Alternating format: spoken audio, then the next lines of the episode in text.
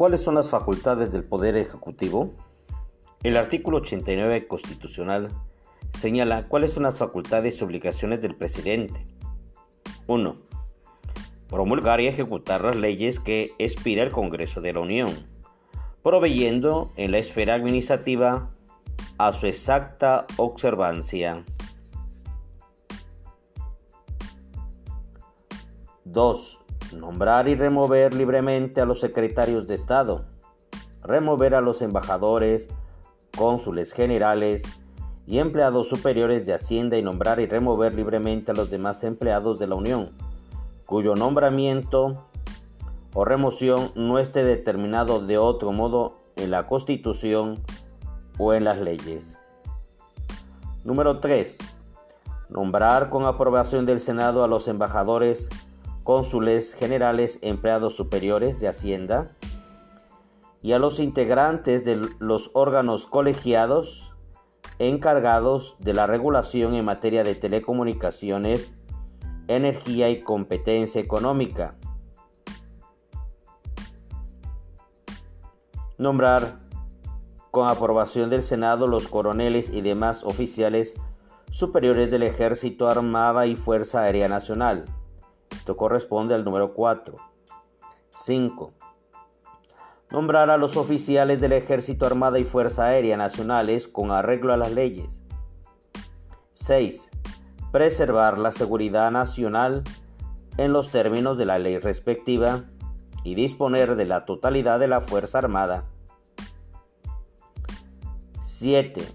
Disponer de la Guardia Nacional en los términos que señale la ley. 8. Declarar la guerra en nombre de los Estados Unidos mexicanos. 9.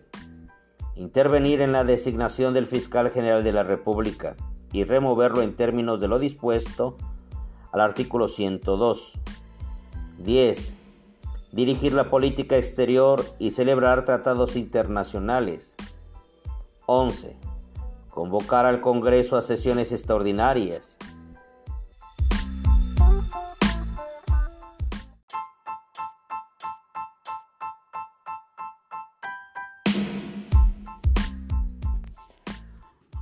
Otras de las facultades del Poder Ejecutivo están señaladas también en el mismo artículo 89 de la Constitución.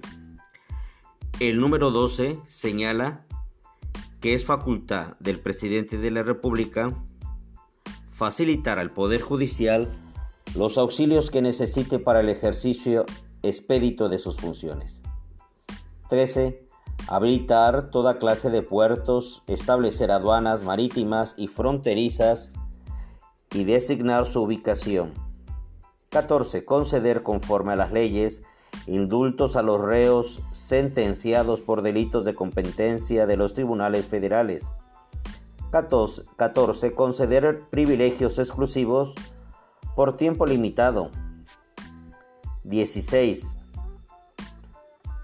Cuando la Cámara de Senadores no esté en sesiones, el presidente de la República podrá hacer los nombramientos de qué hablan las fracciones tercera, cuarta y novena con aprobación de la comisión permanente. 17. En cualquier momento optar por un gobierno de coalición con uno o varios de los partidos políticos representados en el Congreso de la Unión. 18. Presentar a consideración del Senado la terna para la designación de ministros de la Suprema Corte de Justicia y someter sus licencias y renuncias a la aprobación del propio Senado. 19. Objetar los nombramientos de los comisionados del organismo garante que establece el artículo sexto de esta Constitución, hechos por el Senado de la República en los términos establecidos en esta Constitución y en la ley. 20. Las demás que le confiere expresamente la Constitución mexicana.